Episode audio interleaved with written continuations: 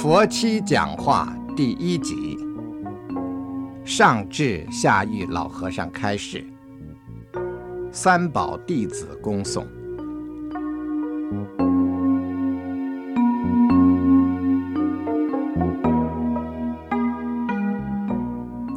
不成熟的佛七讲话。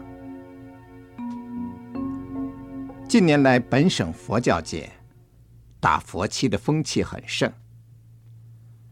这不能不归功于主云老法师。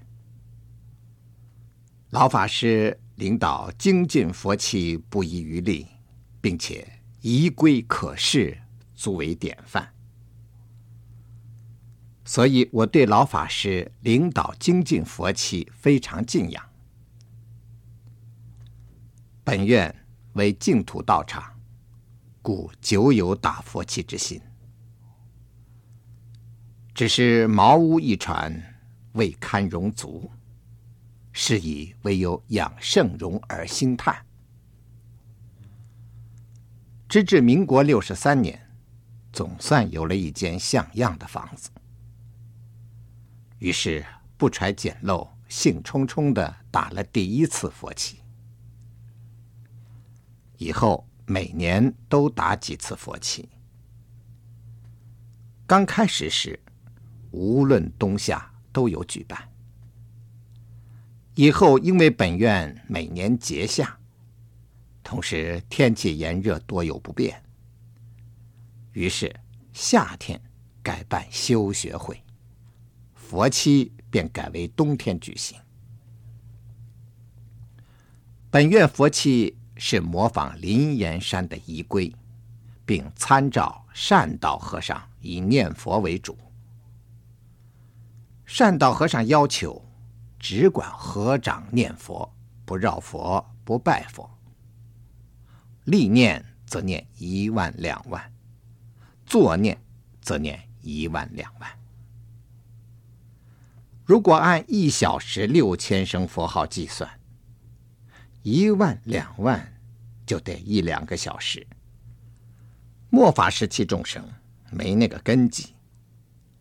坐久了嫌腿疼，站久了嫌脚酸，于是又参照行测大师的绕念法，每支香有绕有站有坐，总以念佛为主。本来打佛七重在念佛，但是历来的规矩，每天得说开示。其实念佛堂上说开示。横说竖说，不外念佛。我实在无话可说，但是事情逼到头上，不说不行。于是我便胡笛无腔，信口吹一番。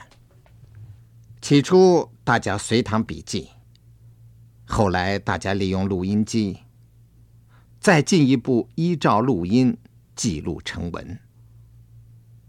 这时我才发现事情的严重性。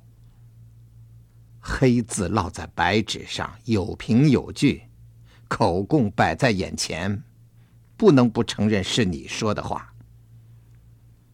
这真是出乎我意料之外。阿弥陀佛，东西不成熟，自己心里有数。希望读者诸君只当他是童言无忌吧。治愈与西莲静院。